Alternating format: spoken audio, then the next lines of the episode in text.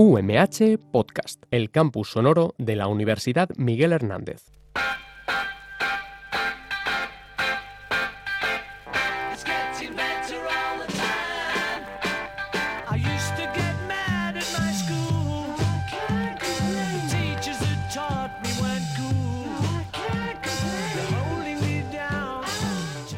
Buenos días, bienvenidas y bienvenidos un lunes más a Acción en las Aulas, un espacio dedicado a compartir y reflexionar sobre las buenas prácticas educativas, innovadoras, dentro y fuera del aula. Un tiempo de Radio UMH que podéis encontrar en la plataforma Edunotix, dedicada a visibilizar experiencias de transformación junto con una amplia comunidad escolar en escuelas, institutos y en la universidad.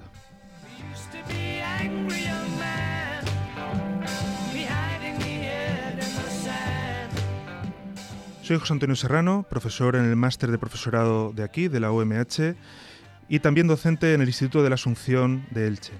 Y contamos con la colaboración esta mañana de Fernando en los controles. Empezamos.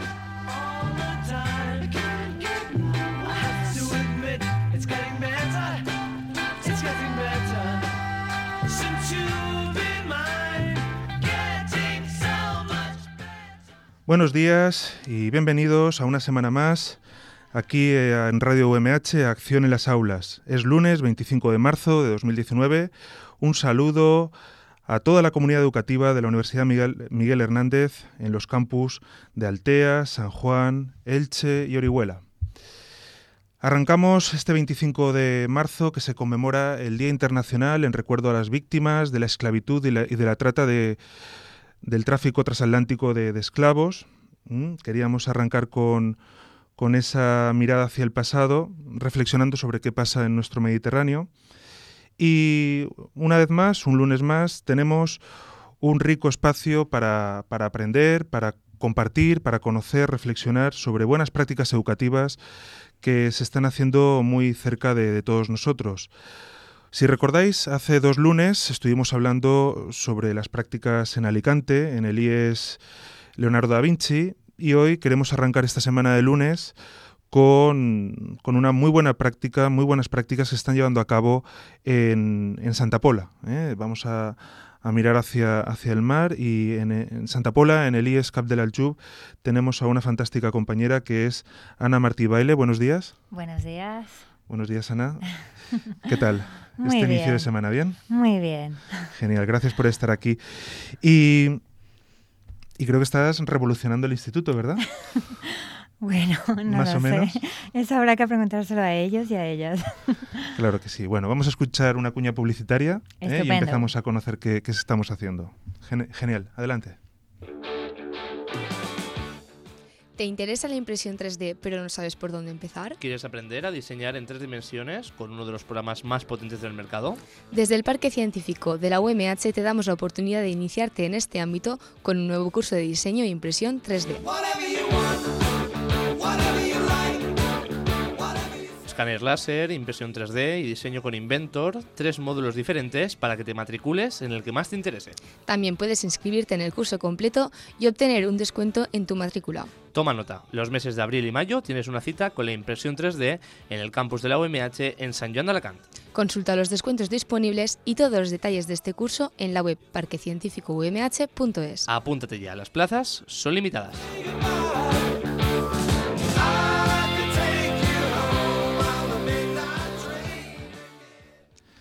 Genial, pues después de un poco de información de aquí de la universidad, volvemos a, estar con Ana. Buenos días. Buenos días. Una gran compañera, profesora de Geografía e Historia, ¿verdad? Sí, se intenta. se intenta. Y como hemos dicho, está impartiendo clases en el Instituto IS, IS Cap del Aljub, en, Santa Pola, aquí muy cerquita, y hemos hablado que, que estabas revolucionando el centro, pero lo cierto es que una de tus actividades es, trata sobre mindfulness. Sí. ¿Qué estás llevando a cabo? Bueno, yo soy discípula del maestro Zen Chan. Lo que pasa es que como todos lo pronunciamos mal, mm. él dice que le llamemos Tai, maestro. Y bueno, él, considera que eh, un cambio en la sociedad es posible a través de la educación. Él es fundador de un movimiento que se llama Wake Up Schools, Escuelas Despiertas. Es un movimiento que a nivel internacional está revolucionando todas las escuelas porque no solo se ha visto que el mindfulness mejora el rendimiento, no solo se ha visto que eh, la, eh, tanto los adultos como los niños pueden aprender a gestionar mejor sus emociones, sino que mejora la atención, mejora el bienestar. Eh, entonces, pues estamos intentando llevar esto a, las a, a la práctica en las aulas. Para alumnos y profesores. Sí, ambos. En este caso, ambos. Hay un seminario de mindfulness eh, del CEFIRE como formación para profesores. Eh, y bueno, eh, en ello estamos. Y por otro lado, con mis alumnos, un día a la semana, los primeros 5 o 10 minutos lo dedicamos a esto. Incluso ahora que ya tiene más práctica, cuando lo, bueno, incluso lo aplico antes de realizar un examen. Y la verdad es que ellos notan que les sienta tan bien que ven los beneficios que obtienen. Uh -huh. y, y, bueno. ¿Cómo es, ¿Cómo es el IESCAP de la JUP? Porque hemos empezado dentro del aula. Bueno, en el IESCAP de la JUP eh, llevo poco tiempo. Uh -huh. estoy muy contenta con el equipo directivo por todo el apoyo que me ha ofrecido eh, y por su humanidad. Para mí la calidad humana es muy importante cuando se trabaja con personas porque los edificios podrán ser más modernos o más viejos, pero al final los edificios son las personas que integran ese edificio. Yo me encuentro muy a gusto porque he estado ocho años fuera eh, trabajando en Andalucía porque es donde uh -huh. tuve ocasión de trabajar y allí me han tratado muy bien, eh, tengo que admitirlo, eh, me abrieron sus brazos. Luego el año pasado estuve trabajando en, en, un instituto de San Juan y este año he vuelto a mi tierra, a mi pueblo y estoy muy feliz de, de poder estar en mi casa. Me siento un poco como ET, uh -huh. ¿eh? de haber vuelto a casa y la verdad es que me he sentido muy bienvenida, muy bien recibida por todo el claustro. Uh -huh. Y no me puedo quejar, solamente puedo quedar gracias, José sí, Antonio. Esa es una de las características también de esta profesión, en ocasiones el, el nomadismo, ¿verdad? El, sí, el y luego echas mucho de menos a compañeros, compañeras, a alumnos. Uh -huh. Esa gran familia, ¿no? Que sí. es la comunidad educativa. Pues en tu trayectoria también hemos comentado en alguna ocasión la, la importancia de, del, eco, del ecologismo, ¿verdad? Del ecosistema y y he podido observar que has llevado a cabo, un, bueno, dentro, por supuesto, de, del programa, dentro de, de, la programación con el Instituto Cap de la un muy buen proyecto sobre reforestación en la Sierra de Santa Pola, ¿verdad? Sí, lo considero de vital importancia y más como profesora de geografía, uh -huh. porque está bien y es necesario que los alumnos aprendan e integren una serie de contenidos teóricos, pero no nos olvidemos de los contenidos procedimentales y actitudinales. Entonces, eh, yo les puedo explicar la definición de desarrollo sostenible, pero es una definición muy abstracta para un niño. Y, y luego, claro, y entonces eh, dicen, vale, ¿y eso qué, no? No un desarrollo económico que no sacrifique las generaciones futuras, ¿no?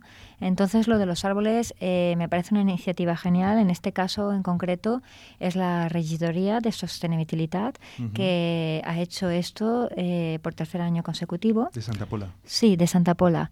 Y bueno, eh, yo cuando me enteré me ofrecieron sus bueno me ofrecieron con los brazos abiertos que si yo quería que normalmente lo hacían con primaria pero que si queríamos hacerlo y la verdad es que tanto el técnico de medio ambiente como el biólogo como el concejal eh, muy amables y nos ofrecieron fue hace, plantar. hace un febrero. mes más o menos. Fue ¿no? en febrero. Un día muy ventoso sí, también. Sí, eh, eh, un ¿Cuántos día, alumnos participaron? Eh, unos 100. Un día me llevé, 100. sí, un día me Madre llevé mía. a mis dos terceros y otro día me llevé a mis tres primeros. Este, estas acciones eh, yo las suelo hacer siempre que puedo. El año pasado también planté, porque Diputación también ofrecía árboles y yo enseguida que me entero. Y en Andalucía había un plan que se llamaba Crece con tu árbol y también siempre que he podido lo he llevado a cabo, porque me parece muy interesante que, porque si queremos educar a futuros y futuras ciudadanas eh, responsables con el medio, tanto sea físico como humano, eh, tenemos que un poco que enlazarlos con ese, ese medio que les... Yo les digo a ellos que van a ser papás y mamás, Uh -huh. que son, van a ser los papás y mamás de, de estos Claro, bebés. claro. Les ponen nombres, disfrutan muchísimo. Claro, ellos Mm. respondieron muy positivamente, ¿no? Sí, sí, sí. Siempre que lo he hecho, eh, la verdad es que supera mis expectativas. Ujú. Y cuando me llevé a los dos cursos mayores, mm, el técnico me dijo, "Uy, cuando planten tres árboles ya desistirán. Bueno, hubo algunos alumnos que incluso me plantaron diez árboles. Y Genial. bueno, y porque ya nos teníamos que ir. O sea, estoy muy contenta con la participación, el interés, la actitud de, de mi alumnado. Estoy muy satisfecha y muy orgullosa de todas ellas y ellos. Qué buena noticia. Eso por lo que hace eh, al área de, de geografía, pero luego también eh, lanzas muchos proyectos. Leo, por ejemplo, novela crónicas de la prehistoria, Hermano Lobo. Sí, Cuéntanos un poco de, de qué trata. Bueno, eh, primero eh, se da geografía física, eh, prehistoria e historia antigua. Entonces, este libro es un libro que suelo trabajar con ellos durante todo el curso. Es, la, es como una novela eh, eh, contextualizada en la prehistoria sobre un niño que precisamente tiene la misma edad que ellos, de 12 años, que pierde a su padre. Este niño, por una serie de razones, vive fuera de la tribu. Y bueno, él va, entra en contacto con una tribu a raíz de que su padre se muere y entra en contacto con una niña que es arquera y le enseña todo sobre cómo cazar, cómo sobrevivir. Además te enseña mucho eh, sus creencias religiosas, las marcas que se hacen en el cuerpo cuando un difunto muere. Aprendes muchísimo sobre, por ejemplo, cuando matan un animal, eh, cómo cazarlo, cómo le piden... eh, no sé, como, como que lo que se veía en la película de Avatar, un respeto hacia ese medio ambiente que matan pero porque tienen que comer, no. Y luego lo más interesante, eh, ese libro, aparte de que es un canto a la fraternidad, es un canto también al desarrollo sostenible, porque en todo momento es un poco, a mí me recuerda mucho a la película de Avatar, eh, que a veces incluso uso esa película con tercero, eh, de ese respeto al medio ambiente. Al, al fin y al cabo, la tierra es nuestra madre y tenemos que cuidarla. Conecta con la tradición del, del animismo. Sí, Y bueno, entonces aquí estaríamos viendo ese fomento de, de la lectura. sí, porque es ¿no? esencial. Para llevar Trabajar la competencia la lingüística empatía. es, es esencial, porque si tienes una buena competencia lingüística, eso ya va a beneficiar a todas las asignaturas. Y piensa que los nenes, para los nenes es un cambio mm, cualitativo y cuantitativo muy alto de primaria a secundaria. Entonces reforzar el lenguaje y bueno, es un libro que suele, le suele enganchar. Genial. Bueno, como estamos arrancando con la semana, ¿qué te parece si escuchamos un poquito de, Sí, de sí, música? Y ahora que está de sí. moda el tema catalán, pues vamos con, con Manel, ¿eh? Benvinguts. Adelante.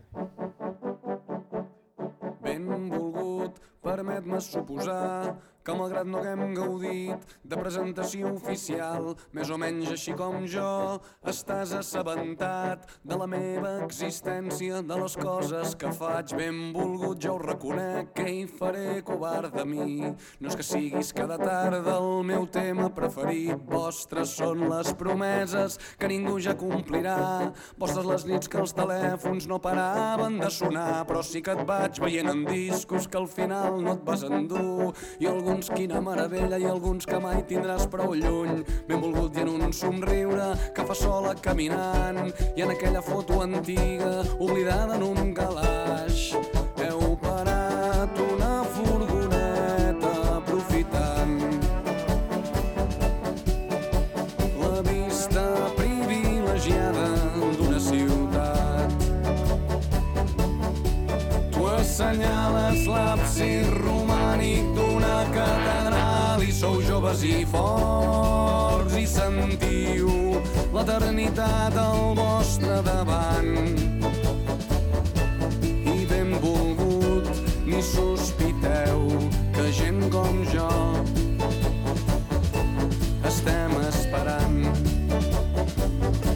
simpàtics que s'us veu i quin mal devia fer i m'ho imagino o ho intento i t'asseguro que comprenc. Encara avui sense remei tot trontoll i un segon quan una mica amb bona fe pronuncia el vostre nom. Però vull pensar que tot va bé i que no enyores aquells temps que fins i tot el recordar no saps per què però estàs content i vas veient coses pel món que t'estan agradant tant i agraeixes que entre els dos em féssiu créixer amagat, amagat en mentidetes, en dubtes emprenyadors, en cada intuïció fugaç d'una vida millor. Amagat en som molt joves per tenir res massa clar, amagat en no sé què és, però nena no puc respirar. Ai, benvolgut, que estrany si un dia et vam fer mal.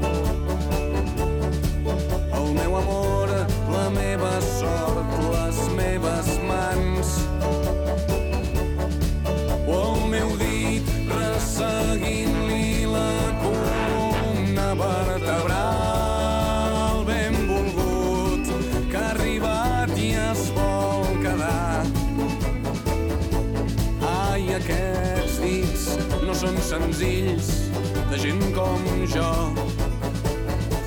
que estava esperant.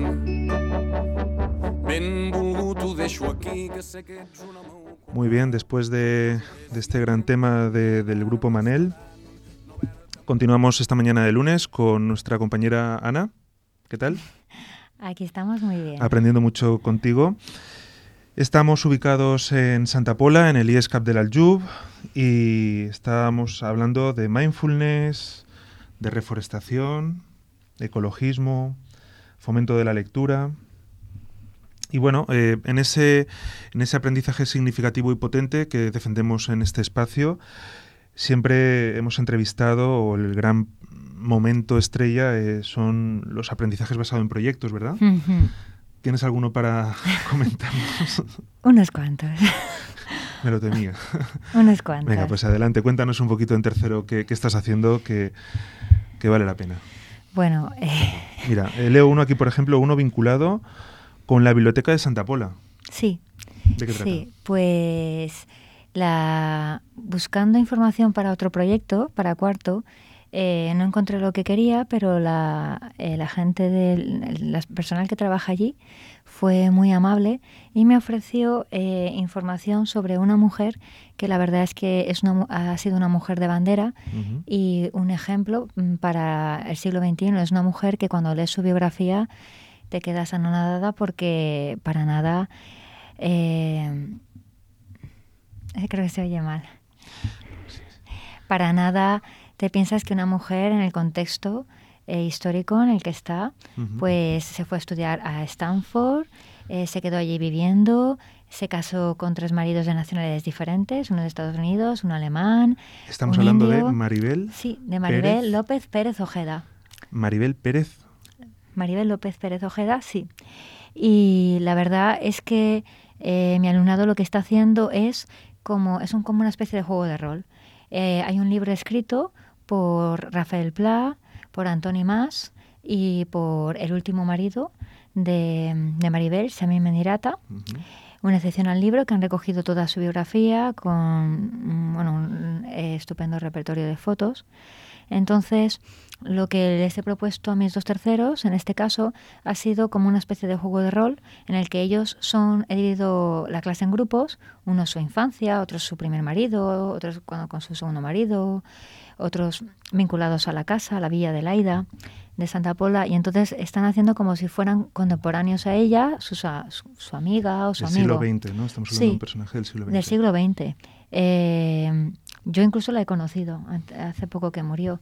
Entonces ellos vamos a subir en Facebook esas fotos como si ellos fueran contemporáneos a ella comentando eh, pues la, la información textual que aparece en el libro, pero un poco humanizándola y darle un toque más personal. Y de esa manera también eh, digitalizamos la información del libro y eh, pues, se puede acceder desde cualquier parte del mundo pues a una mujer santapolera que la verdad que para la época eh, tenía una mentalidad tan avanzada que a mí mm, no deja de sorprenderme. Estuvo en Stanford como profesora. Allí estudió, Estudio. ella estudió en la Universidad de Stanford y luego eh, trabajó en otra universidad, pero eh, al final acabó hablando creo que ocho idiomas, o sea, una mujer de mentalidad muy cosmopolita, muy abierta, impresionante. Que es lo, lo que necesitamos es- en estos, en estos tiempos, ¿verdad? Sí.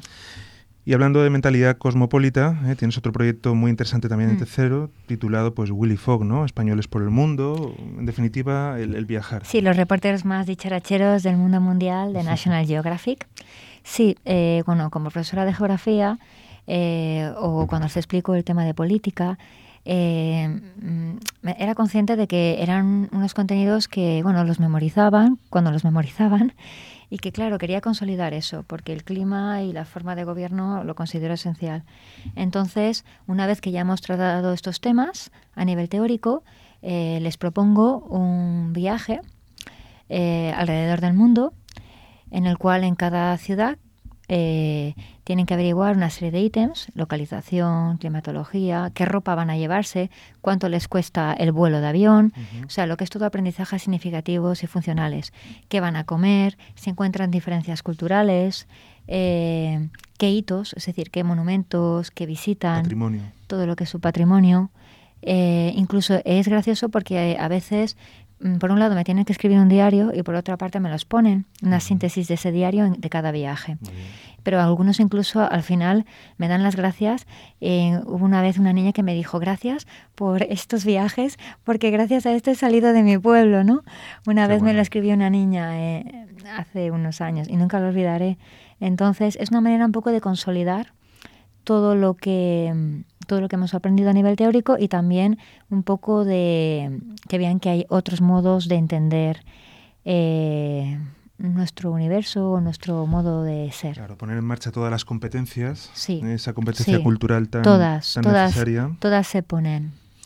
y esa comunicación también en el aula, ¿no? Explican al resto de compañeros. Claro, tienen viajes. que intentar aprender a trabajar en equipos, a veces no es posible, pero también aprenden a escuchar al otro, a consensuar. Eh, las presentaciones digitales pues van mejorando. Al principio ni siquiera me hacían presentación digital, luego me hicieron PowerPoint, ahora ya estamos en marzo y ahora me están utilizando Prezi o incluso Geniali. Y la verdad es que ahora ya son capaces de, en esa exposición, mencionarme todos los ítems. Entonces es muy importante trabajar la oratoria porque siempre esto lo vas a necesitar en una entrevista de trabajo Mm. o para hablar eh, de cualquier cosa, para defenderte. O Sí, para sea, buscar la autonomía del claro, alumno. entonces eso es clave para mí, mm, tanto lo que es la competencia lingüística como la autonomía iniciativa propia Muy bien. y aprender a aprender. Todos los días. Sí, siempre. Un tema muy próximo a, a nuestro territorio, pero sobre todo a Santa Pola, porque ha sido noticia hace Mm.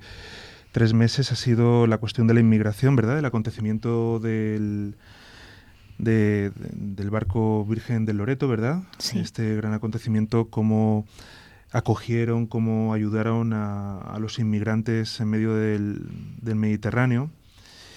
Y creo que también lo abordas. Sí. También lo has tenido en cuenta y también lo has Sí. Lo has integrado dentro del currículo en clase.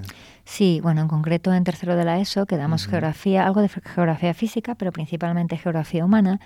Hay varios temas que están estrechamente vinculados a este, a este hecho. Uno de estos temas es, son las desigualdades socioeconómicas existentes entre lo que se dice a nivel general, entre el norte y el sur. Esa simplificación. Sí, por simplificarlo. sí. Eh, entonces, pues bueno, yo he titulado este, este proyecto en lugar de Juegos del Hambre, eh, mm, Barcos. Barcos del Hambre. Entonces, eh, es también un juego de rol en el cual eh, cada equipo es uno de pertenece a uno de esos mm, inmigrantes que o bien subieron al barco o no o bien no pudieron subir y están eh, hemos investigado cada equipo ha investigado su país y eh, se han hecho pasar por habitantes de ese país explicando pues eh, dónde se ubican, cuál es su clima nuevamente, su forma de gobierno, pero especialmente eh, haciendo hincapié o enfatizando la cuestión económica o política que les ha forzado a salir de, de su país y por qué han cogido ese barco. Y a veces las expectativas, ¿no? Esas expectativas creadas sobre qué van a encontrar aquí o... Y bueno, estamos en ello porque, claro, para ellos es muy difícil. Hoy en día en la sociedad de la información, lo difícil no es encontrar la información, Mm. es saber seleccionar la información y sintetizarla con sus propias palabras. Hemos hecho todo este trabajo y bueno, ahora estamos haciendo unos vídeos, cada equipo presentando su propio país y luego haremos más pasitos. Incluso hay uno de mis alumnos que me ha prometido que hará una canción de rap eh, relacionada con las desigualdades socioeconómicas. Eh, Fernando, mi, alu- mi alumno Sí, Fernando. porque el rap es un- una vía que motiva Sí, muchísimo. Es, bueno, el rap para mí es la poesía del siglo XXI y me parece no solo interesante, sino necesario que si las redes sociales y el rap es lo que a ellos les vincula, que por cierto a mí también me encantan, eh, sobre todo el rap, pues eh, si es su manera de expresarse, pues ¿por qué no cogerla? Entonces, ahora cuando ya me escriba un poco ya esa canción, pues también filmaremos eso. Teníamos que haber puesto, ¿verdad?, el, el- el rap para el Día de la Reforestación, ¿no? Que también hubo uno, Sí, creo. sí, ¿eh? Ahora- sí. Ahora me he acordado. Sí, se lo pedimos, pero le pilló un poco de improviso y claro, las palabras de raíces, madre tierra, era un Mm. poco que le costaba un poco encontrar la rima. Pues a ver si en, un- en, un- en unas semanas ¿eh? tenemos oportunidad de, Sí. de escucharlo. Bueno, y en el Virgen del Loreto habéis entrevistado al patrón que... Bueno, en el ¿Qué instituto previamente se hizo algo a eso. Mm, pero eh, ya te digo, como hemos estado haciendo un poco la parte textual, Mm. luego cuando ya tengamos esta parte, pues ¿Y los chicos ante la inmigración, cuál es su respuesta? ¿Cómo, cómo les ves?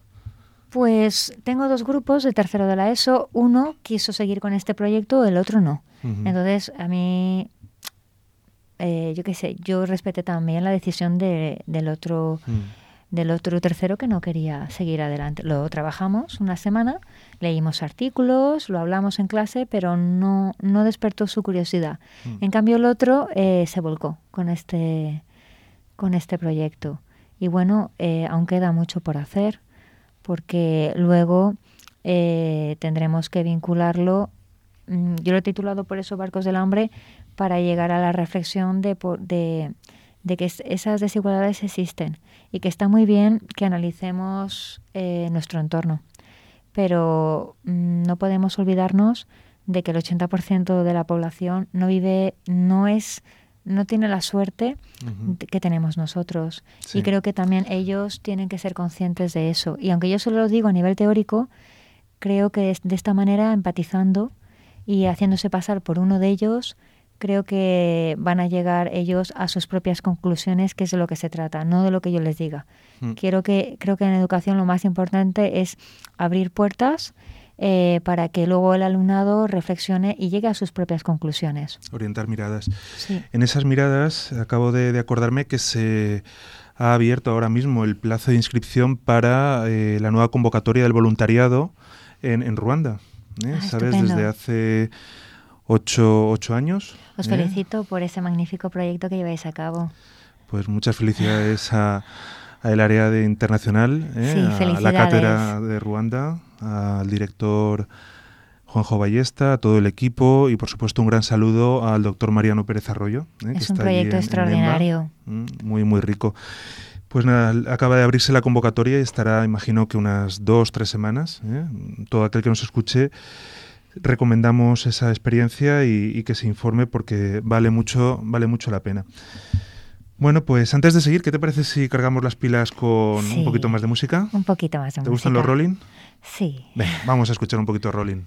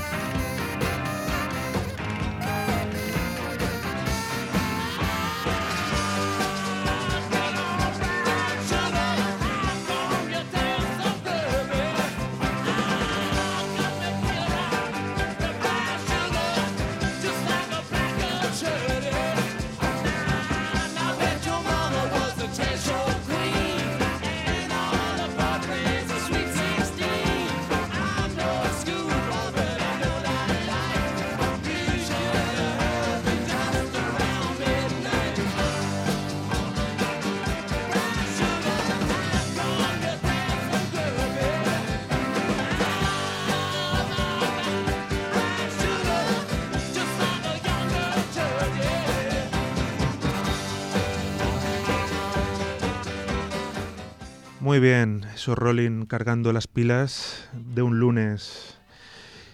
Eh, continuamos con Ana y aprovechando estábamos mm, echando un vistazo aquí a los apuntes. Desde el área de internacional también se convocan ahora unas jornadas sobre voluntariado ¿eh? para la primera semana de, de abril. ¿eh? Está el plazo de inscripción abierto, tiene una, una compensación en créditos y son unas cuatro sesiones, cuatro días dedicadas a, a- a reuniones, a reflexiones, a conferencias en torno al voluntariado, Cruz Roja, un programa que está bastante chulo. Genial.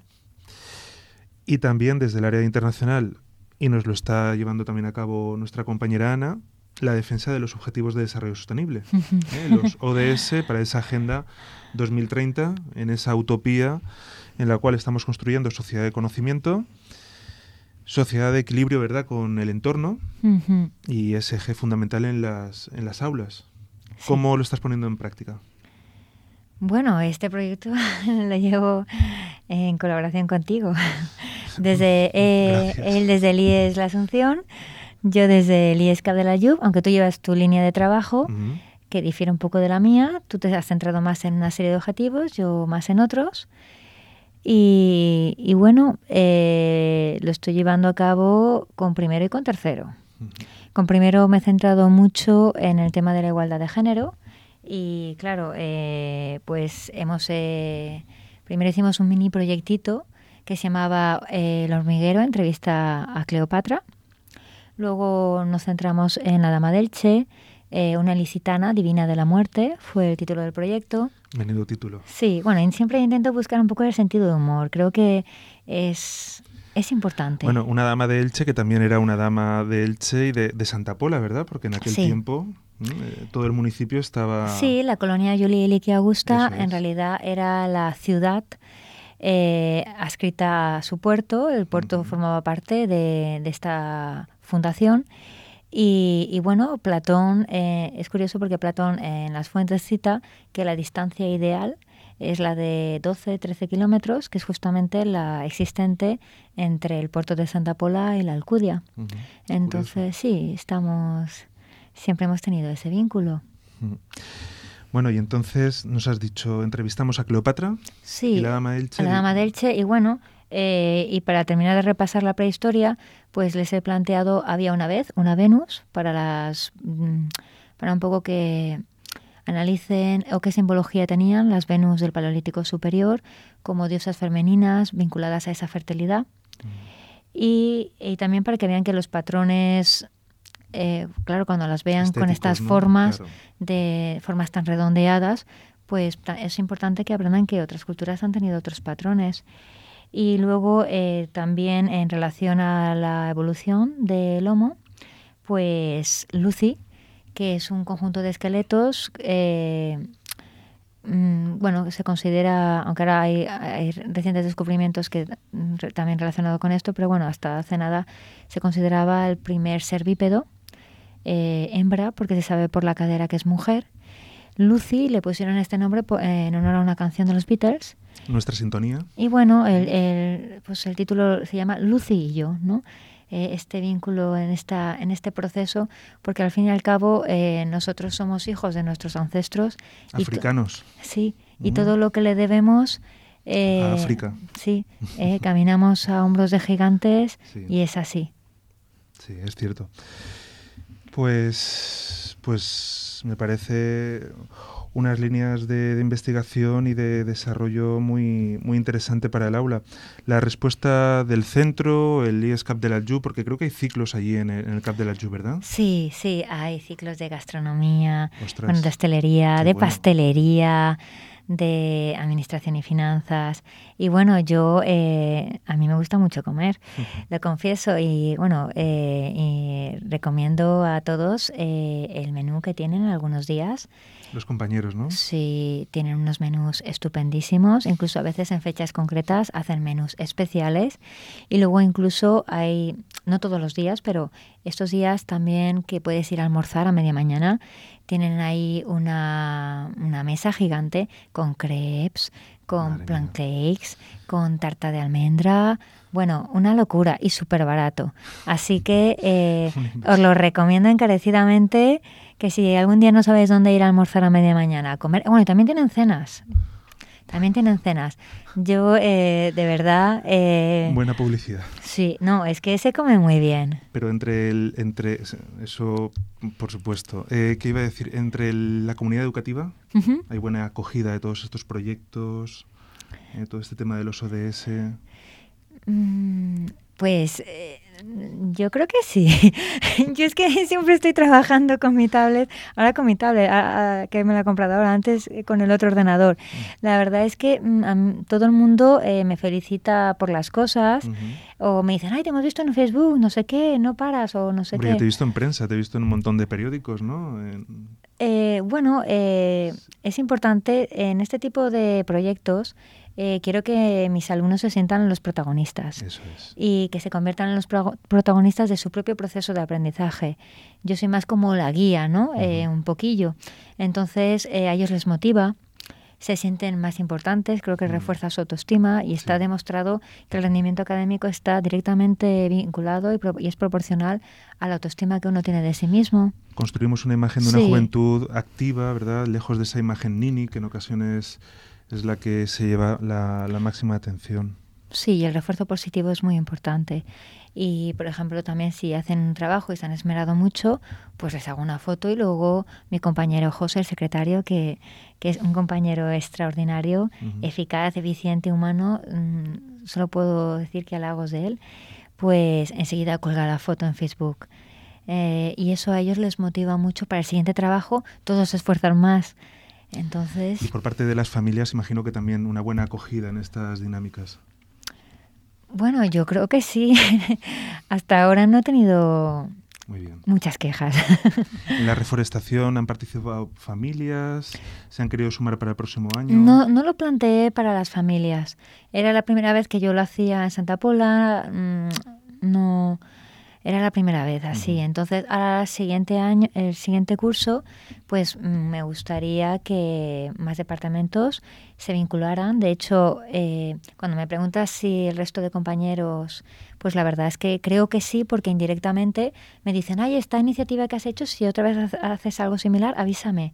O si haces algo tal, alguna salida a la sierra, por cierto, recientemente declarada paraje natural, pues avísame. Entonces, estaría genial que más, más departamentos quisieran hacerlo, que creo que sí, del Departamento de Biología les he visto bastante interesados, y luego que el año que viene pues hagamos incluso proyectos interdisciplinares si la gente está dispuesta.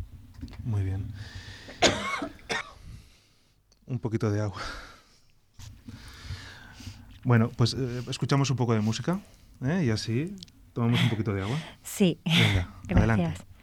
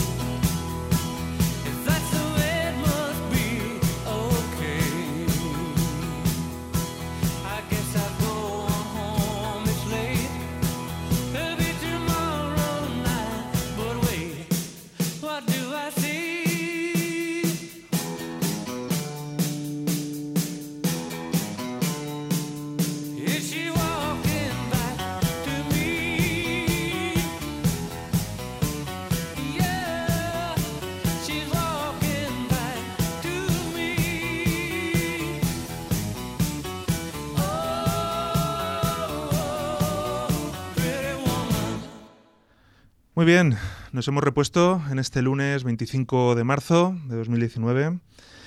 Y, y nada, aquí en este espacio siempre hablamos de buenas prácticas y también animamos a participar en congresos, hacemos cierta publicidad sobre encuentros, congresos sobre educación. Y Ana me comentó que había uno muy interesante ¿eh? vinculado a la educación y a la felicidad. ¿Es así, Ana? Sí. Eh, de hecho, el título del congreso se llama Educación y Felicidad. Está organizado por la Universidad de Murcia, aunque se celebra en Cartagena eh, este fin de semana. No, eh, este fin de semana. Vale, el siguiente fin de semana, eso es. Y, y bueno, entonces la educación debe ser un camino para, para lograr la, la felicidad, ¿verdad? Sí, por supuesto. Eh, vivimos en una sociedad que ha sufrido cambios drásticos. Eh, lo que valía antes ya no vale ahora. Y de hecho estamos preparando a niños cuyas profesiones no tenemos ni idea de cómo van a ser. Es porque los cambios tecnológicos son vertiginosos. Ahora tú tienes WhatsApp y dices, ¿cómo he podido todo vivir mi vida sin WhatsApp? O ¿cómo he podido vivir toda mi vida sin mi tablet? ¿no? O, entonces, mm, lo único que podemos enseñarles un poco es a aprender a trabajar en grupo, ser flexibles, adaptarse a todos estos cambios y en todo ello hay un- una piedra angular. ¿Y cuál es esa, esa pieza clave? Pues la felicidad, porque en última instancia de lo que se trata y lo que todo que, todos queremos es, es ser felices. Y creo que son consustanciales la una con la otra. Coincido plenamente. También en, este espacio solemos recomendar eh, películas, eh, películas sobre, sobre temática educativa. Hoy quería traeros un libro. Mm, Estábamos pensando en, en cine, pero digo, oye, quiero eh, comentar este libro que, que me encantó, que tiene ya unos seis años, si no me falla la memoria, que es Stoner. Va ya por la cuarta edición. El autor es John Williams. Ujú. Y te lo recomiendo. Me lo apunto. Apúntatelo porque es un libro muy sencillito, pero narra de forma de forma muy muy próxima a muchas biografías ese inicio, ese recorrido de la profesión docente, ¿no? Con sus luces y sus sombras. Y la verdad es que es de las de las pocas obras que que, con las que he conectado, ¿no? Por supuesto tenemos ese, ese libro magnífico que es Martes con mi viejo profesor, ¿verdad? Que también es muy, muy bonito. Ujú. Pero, pero este Stoner, con todos los programas que estamos llevando a cabo, creo que nunca lo he, no, no lo había recomendado. ¿eh? Y, y tenía ganas de, de citar una obra, ahora que se está acercando, ¿verdad? El día de, de la lectura, ¿eh? el día del libro. Puede ser un muy buen, un muy buen libro. Sí, un buen regalo.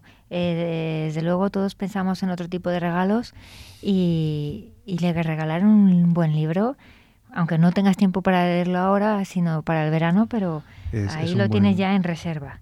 Un buen amigo. Bueno, Ana, pues vamos cerrando. ¿Qué te ha parecido estar aquí este lunes? Pues es una experiencia nueva. ¿Qué estás buscando que querías Estoy buscando un libro que no encuentro y que también se hizo en película, que es un libro muy inspirador Los problemas del directo. Para aquí los profesores eh, o para cualquier padre o madre, pero te pasaré la referencia Ujú. eh, porque... Aquí habíamos hablado de escuelas creativas de Ken Robinson. Es el buque insignia. De hecho, utilizamos a los Beatles como canción de cabecera, ¿no? El Ujú. Getting Better, porque la letra habla sobre profesores, pero los Beatles son de Liverpool y Ken Robinson es de Liverpool también. ¿eh? Todo tiene un, un sentido. Mi propio maestro también, Chinatán, él también ha escrito un libro de guía para todos los profesores porque él tiene un lema, él siempre dice, "Educado- los educadores felices cambiarán el mundo. Y bueno, el libro se llama em, Happy Teachers, Change the World, Eh, y es, toda, es, un, es un compendio de todas las prácticas que puedes aplicar con los niños. Incluso él tiene otro libro también más específico, digamos, más a lo mejor para niños de primaria, aunque yo lo aplico incluso para mí misma, eh, que es Mindfulness para niños. Y la verdad es que ahí hay unas prácticas que para primaria, incluso con dibujos, eh, muy interesantes. Muy bien, pues Ana, solamente me queda darte las gracias por haber estado este lunes con nosotros. Ah, mira, aquí ya he encontrado esto. ¿Lo has encontrado de verdad? Creo que sí. 23 maestros de corazón. Ah, 23 maestros de corazón. Es la obra Sí. que recomiendas ahora para... Sí, el autor es Carlos González Pérez y él luego hizo una película en base a este libro y la verdad es que es muy inspirador. Él es profesor de física. Yo tuve el placer de conocerle en un congreso en Granada, también vinculado a metodologías alternativas. Y la verdad es que me encantó escucharle y cuando me compré el libro me inspiró muchísimo y también habla ahí del número áureo, o sea, de cómo, cómo plantear una educación que al alumnado le motive. 23 profesores. 23 corazón. maestros de corazón y el Genial. autor es Carlos González Pérez. Muy bien, Ana, pues con esa cita nos quedamos, vamos despidiendo el programa. Muchísimas Sí. gracias por haber venido hoy aquí. Muchísimas gracias por invitarme y muchísimas gracias a todos los oyentes por haberme escuchado. Enhorabuena por todas las prácticas. Empezamos a despedirnos. Muchísimas gracias por habernos escuchado un lunes más. Ha sido todo un placer estar aquí haciendo este programa con Fernando, con, con Ana. Sois geniales. Dentro de un par de lunes nos volvemos a escuchar. Estaremos más cerca de ese día del libro ¿eh? y tendremos en cuenta esos, estos títulos que hemos recomendado. 23 maestros de corazón. ¿m? Y la obra de Stoner, por ejemplo. Y la de Chinatán. Y la de Chinatown. Happy ¿eh? Teachers Change the World. Muy bien. Nos vemos. Un abrazo para todos. Gracias por estar ahí.